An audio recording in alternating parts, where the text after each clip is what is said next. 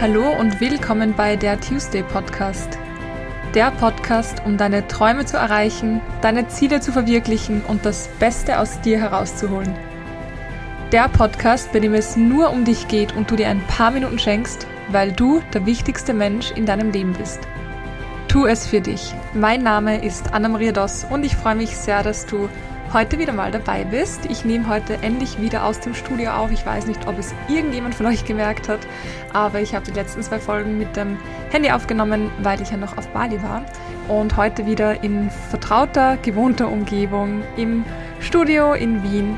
Und ich freue mich auch wieder hier zu sein. Ist auch ganz eine andere Energy gleich wieder in dieser gewohnten Podcast-Umgebung aufzunehmen.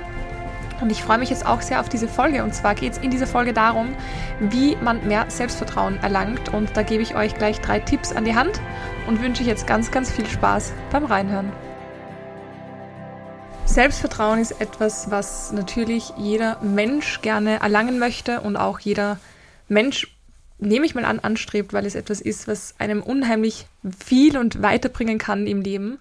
Und da möchte ich aber auch gleich erstmal diesen Begriff ein bisschen definieren, weil unter Selbstvertrauen versteht natürlich auch jeder etwas anderes.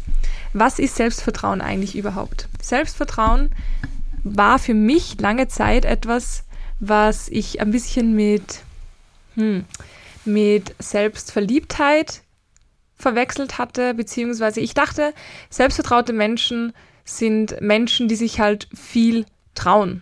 Ja, ich glaube, das beschreibt es mehr. Selbstvertraute, also Menschen mit Selbstvertrauen sind Menschen, die sich viel trauen.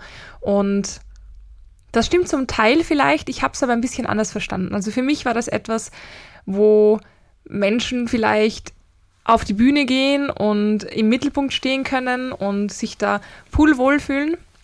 Muss aber nicht sein. Also selbstvertraute Menschen, beziehungsweise Menschen mit Selbstvertrauen können genauso nicht im Mittelpunkt stehen wollen und haben trotzdem ein sehr hohes Selbstvertrauen. Also was ist das denn nun? Selbstvertrauen bedeutet nichts anderes, als dass man auf sich und die Fähigkeiten, die man hat, vertraut. Und ich glaube, daran erkennt man auch schon, dass es nicht bedeutet, immer im Mittelpunkt zu sein und sich im Mittelpunkt wohl zu fühlen, sondern lediglich, dass man auf das vertraut, was man kann. Und dass man auch darauf vertraut, wenn man etwas nicht kann, dass auch da die Welt nicht untergeht, dass man da auch nicht irgendwie in ein tiefes Loch fallen muss und einfach dieses tiefe Vertrauen sich gegenüber, dass man, egal was passiert, dass man einfach es schafft, dass man sich rausholen kann, dass man in schwierig, schwierigen Zeiten auch für sich da ist. Und ich glaube, dass man das auch ganz gut vergleichen kann mit anderen Personen. Also wenn du jetzt einfach ähm, mit mir mal auf die Straße gehst durch Wien und ich zeige auf irgendjemanden, und da kommen wir dann auch gleich schon zum ersten Punkt, ähm, und frag dich, vertraust du dieser Person? Würdest du sagen, nein, weil die kenne ich nicht. Wenn ich dich jetzt frage, vertraust du deinem Partner, deiner Partnerin, ähm, deiner besten Freundin, deinen Eltern oder sonst irgendetwas, würdest du wahrscheinlich in den meisten Fällen sagen, ja, das tue ich, weil ich kenne die. Das heißt, du vertraust den Personen, du vertraust den Personen, dass sie für dich da sind, du vertraust den Personen, dass sie dir die Wahrheit sagen, du vertraust den Personen, dass sie dass sie, dass sie einfach so sind, wie sie es dir auch sagen. Und darum geht es auch genau beim Selbstvertrauen, also beim Vertrauen uns gegenüber. Darauf zu vertrauen, dass wir ehrlich zu uns sind. Darauf zu vertrauen, dass wir für uns da sind. Und darauf zu vertrauen, dass wir so sind, wie wir eben sind. Und da komme ich auch schon zum ersten Punkt, zum ersten Tipp, wie du mehr Selbstvertrauen erreichen kannst. Und das beginnt mal bei der Selbstreflexion. Selbstvertrauen beginnt mit einem ganz, ganz tiefen Verständnis für sich selbst. Und um das zu erlangen, brauchst du einfach ein bisschen Arbeit. Das heißt, diese Arbeit mit sich selbst, diese Persönlichkeitsentwicklung eben und auch dieses Selbstbewusstsein. Das heißt, durch die Selbstreflexion wirst du dir mehr und mehr bewusst, wer du bist. Du wirst dir mehr und mehr bewusst über deine Stärken, über deine Erfolge, über deine Herausforderungen, über deine Trigger.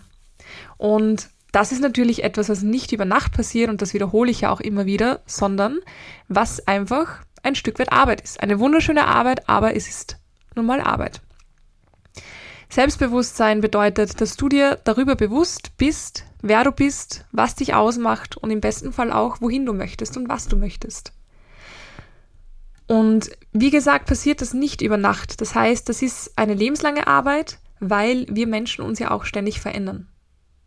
Also um Selbstvertrauen zu erlangen, heißt es, dass du auch ständig in Arbeit mit dir selbst bist. Und das klingt viel anstrengender, als es ist, weil irgendwann wird ja auch ein Selbstläufer. Ich vergleiche das mal mit irgendeiner Sportart, die du kannst. Bei mir ist es das Boxen. Als ich das erste Mal geboxt habe oder versucht habe zu boxen, war es eine Vollkatastrophe. Ich wusste nicht, wie ich meine Füße hinstellen soll, ich wusste nicht, wie ich meine Hände bewegen soll und ich wusste vor allem nicht, wie ich beides gleichzeitig machen soll. Und die ersten Male waren super anstrengend, weil ich musste so viel nachdenken. Ich musste ständig an meinen Körper denken, an daran, wie ich, wie ich was hinstelle. Und jeder, der boxt, weiß, beim Boxen ist es super wichtig, sich auch zu fokussieren. Und das war alles ein bisschen viel. Mittlerweile passiert das einfach wie von selbst. Natürlich konzentriere ich mich und fokussiere ich mich mega, aber es ist nicht mehr so anstrengend. Und genau dasselbe hast du auch in der Persönlichkeitsentwicklung. Du machst es zwar immer noch und es ist ja auch ein Training mit dir selbst, aber es ist nicht mehr so anstrengend.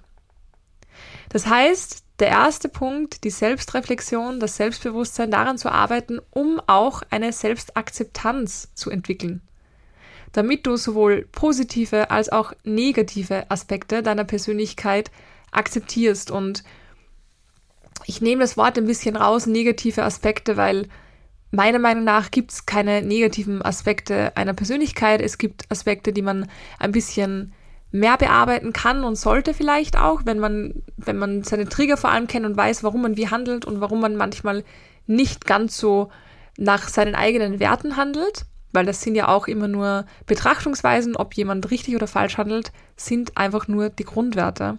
Und wenn du das machst, dann schaffst du eine solide Grundlage, würde ich mal sagen, für Selbstvertrauen, da du dich selbst realistisch siehst und lieben kannst. Und was meine ich mit realistisch? Mit realistisch lieben meine ich nicht so, wie es auf Social Media vermittelt wird wo in jedem zweiten Selbstliebe-Post drinnen steht, du musst alles an dir akzeptieren, sonst liebst du dich nicht selbst. Und da bringe ich auch immer dieses Beispiel, gehst du zum Friseur? Also gehen die Leute, die so etwas schreiben, zum Friseur? Und wenn ja, warum? Weil sie sollten sich ja so akzeptieren, wie sie sind, sonst lieben sie sich nicht. Und das gehört für mich nicht nur bei Äußerlichkeiten dazu, sondern auch bei Innerlichkeiten. Und wenn ich weiß, dass mich etwas an mir vielleicht stört und ich weiß, ich könnte es anders oder besser haben, so dass es für mich besser passt, dann ist es für mich ein Akt der Selbstliebe zu sagen, ich arbeite dran. Und das meine ich auch mit sich realistisch lieben. Nicht zu sagen, in meinem Fall jetzt zum Beispiel, ähm, und das ist ja auch ein großes Thema, Behaarung bei Frauen, ob das jetzt Beine oder die Achselhöhlen sind oder was auch immer. Ich für meinen Teil würde nicht sagen, ich liebe meine Achselhaare, wenn sie ganz lang sind, weil es mir einfach nicht gefällt und deswegen rasiere ich sie ab. Oder lasere sie halt, so wie ich es gemacht habe. Ähm, aber das heißt nicht, dass ich mich nicht liebe ich liebe mich trotzdem, ich liebe meinen Körper, weil der für mich funktioniert. Aber trotzdem kann ich gewisse Dinge ändern. Ich habe mich nicht wirklich geliebt, als ich ein sehr, sehr negativer Mensch war und pessimistisch war und nicht wusste, wer ich bin und was ich will. Logisch, ich habe mich nicht geliebt, weil ich auch nicht wusste, wer ich bin. Aber ich habe ganz, ganz viel geändert in meinem Denken und meinen Verhaltensweisen, damit ich ein Mensch werde, der sich lieben kann damit ich mich verändere, so dass es mir gut oder besser geht. Also der erste Schritt für mehr Selbstvertrauen ist Selbstreflexion, um dir selbst deiner selbst bewusst zu werden und damit eingehend auch die Selbstakzeptanz. Der zweite Tipp von mir, und das ist wahrscheinlich der schwierigste, schrittweise Herausforderungen und Hürden zu bewältigen indem du aus deiner Komfortzone raustrittst.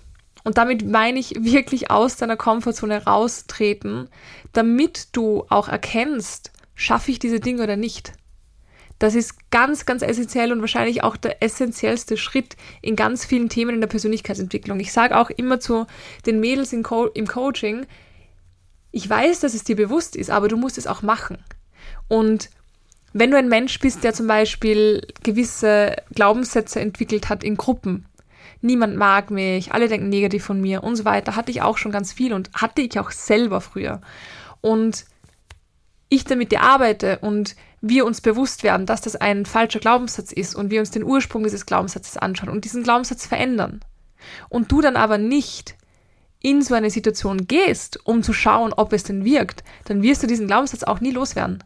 Und dann ist die Wahrscheinlichkeit höher, dass der Glaubenssatz sich wieder bestärken wird, als dass der jemals weggeht.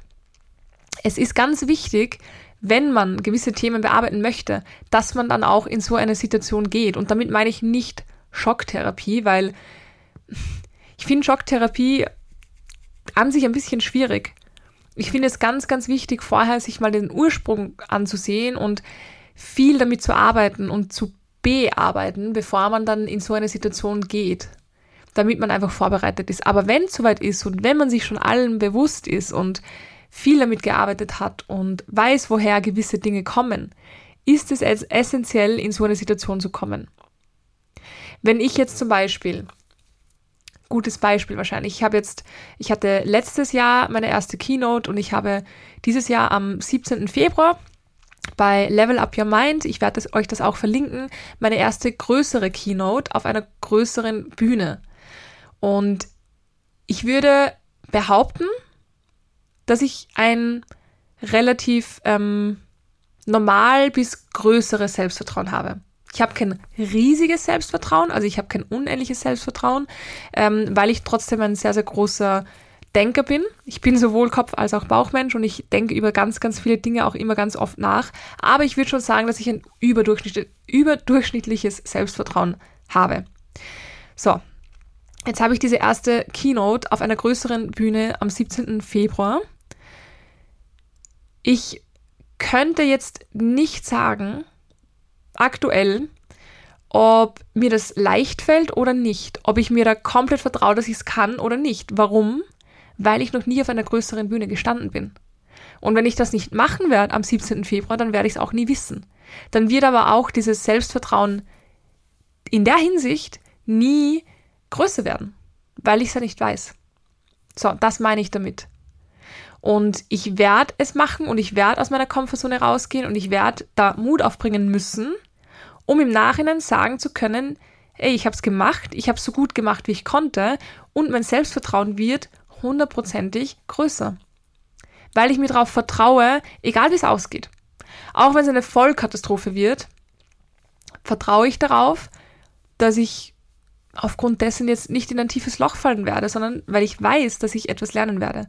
Und deswegen, zweiter Tipp, geh aktiv deine Herausforderungen an, geh aktiv aus deiner Komfortzone raus, um zu testen, wie gut ist denn jetzt mein Selbstvertrauen überhaupt da? Und mit jeder Herausforderung und mit jedem Test sozusagen, den du mit dir selber machst, wird dein Selbstvertrauen größer. Mit jeder Reise, die du alleine machst zum Beispiel, wird dein Selbstvertrauen größer, weil du siehst, ich kann's. Und dann machst du noch was und siehst, und das kann ich auch. Und dann machst du noch irgendwas Neues und siehst, und das mache ich auch. Ich war jetzt das erste Mal in Bali Muay Thai Boxen. Ich hatte immer Riesenangst davor, weil ich weiß, dass man sich beim Thai Boxen garantiert wehtut. Ist halt einfach so. Vor allem, wenn man mit den ähm, Beinen auch noch schlägt, die nicht wirklich gewohnt sind, zuzu schlagen, sage ich jetzt mal. Es klingt, klingt immer so schlimm, schlagen, aber ich boxe ja nur gegen den Boxsack. Ähm, oder zu zweit mit Schutz. Aber beim Üben zum Beispiel hast du keinen Schutz auf die Schienbeine, wie die Boxhandschuhe zum Beispiel. Es tut einfach weh. Und ich hatte ganz, ganz große Angst davor. Einerseits, weil es halt weh tut und andererseits, weil ich gegenüber neuen Sportarten immer noch so ein geringeres Selbstvertrauen habe, weil ich nie die sportlichste war und nie talentiert gewesen bin. Nie die talentierteste gewesen bin.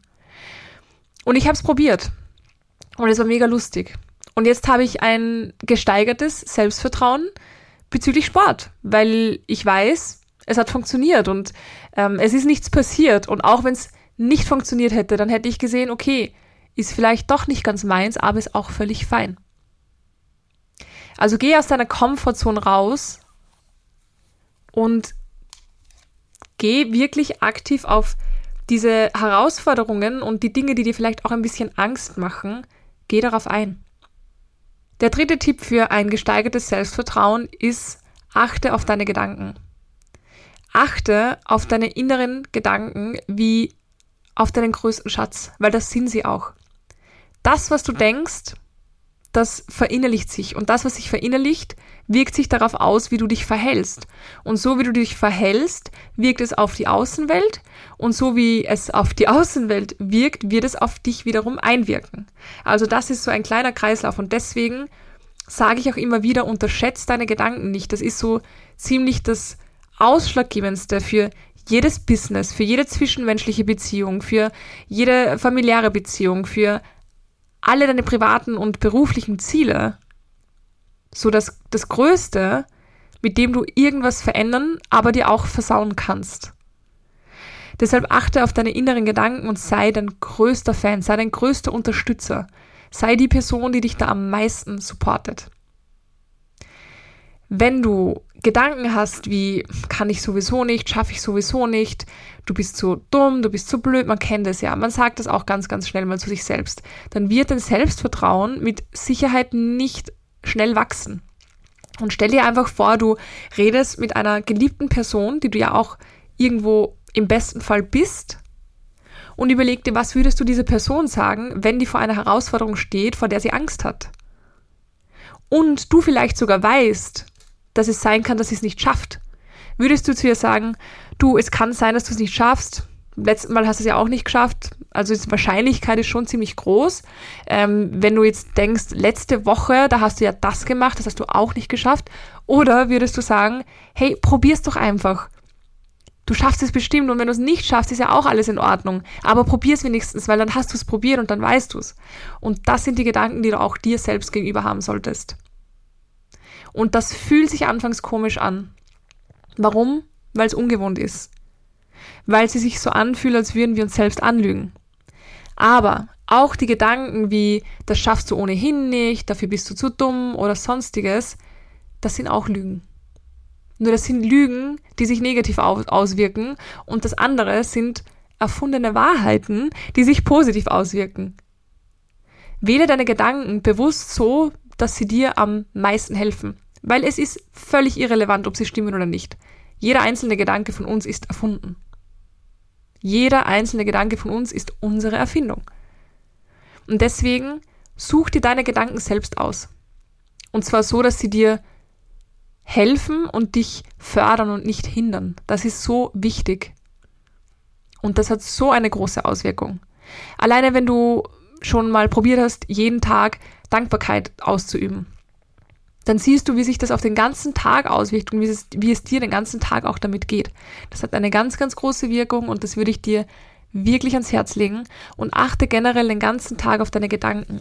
Und eine coole Übung, wo du auch mehr oder weniger schwarz auf weiß siehst, was denn da los ist in deinen Gedanken, ist, pack dir in deine linke Hosentasche ein paar Kaffeebohnen oder Reiskörner. Wahrscheinlich braucht man am Anfang sogar Reiskörner, weil es mehr sind.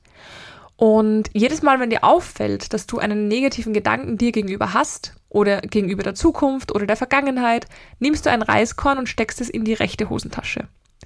Und am Ende des Tages schau einfach mal, wie viele Gedanken du von der linken in die rechte Hosentasche gesteckt hast. Am nächsten Tag machst du dasselbe mit positiven Gedanken und schau, wie wenig im Vergleich dazu in die rechte Hosentasche gesteckt wurden. Und im besten Fall machst du es dann so, jedes Mal, wenn ein negativer Gedanke kommt, nimmst du ein Reiskorn, schaust es dir an, ist doch wurscht, was die anderen denken, schaust es dir an und versuchst diesen negativen Gedanken in einen positiven umzuwandeln.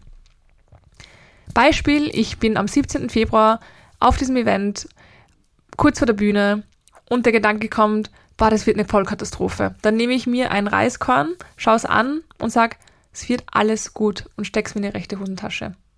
Und versucht es auch wirklich zu fühlen. Das ist natürlich auch noch ein ganz, ganz wichtiger Part. Also da noch eine kleine Übung am Rande, die ich auch ganz, ganz gerne teile. Zusammenfassend nochmal der erste Tipp, Selbstreflexion für ein besseres Selbstbewusstsein und Selbstakzeptanz. Der zweite Tipp, geh bewusst aus deiner Komfortzone raus und aktiv in diese Herausforderungen, wo du noch zu wenig Selbstvertrauen hast. Und der dritte Tipp, achte auf deine Gedanken. Deine Gedanken sind dein größtes Gut neben deiner Gesundheit. Und deine Gedanken haben einen großen Einfluss auf deine Gesundheit, muss man auch dazu sagen. Das war's, meine Lieben. Gebt mir super gerne Feedback auf diese Podcast-Folge. Ich freue mich immer wieder darüber. Wenn ihr irgendwelche Fragen habt, könnt ihr mir super gerne auf Instagram schreiben, annamariados.coaching oder ihr schreibt mir auch eine Mail, das könnt ihr auch machen, oder ihr schreibt die Fragen unter der Podcast-Folge drunter.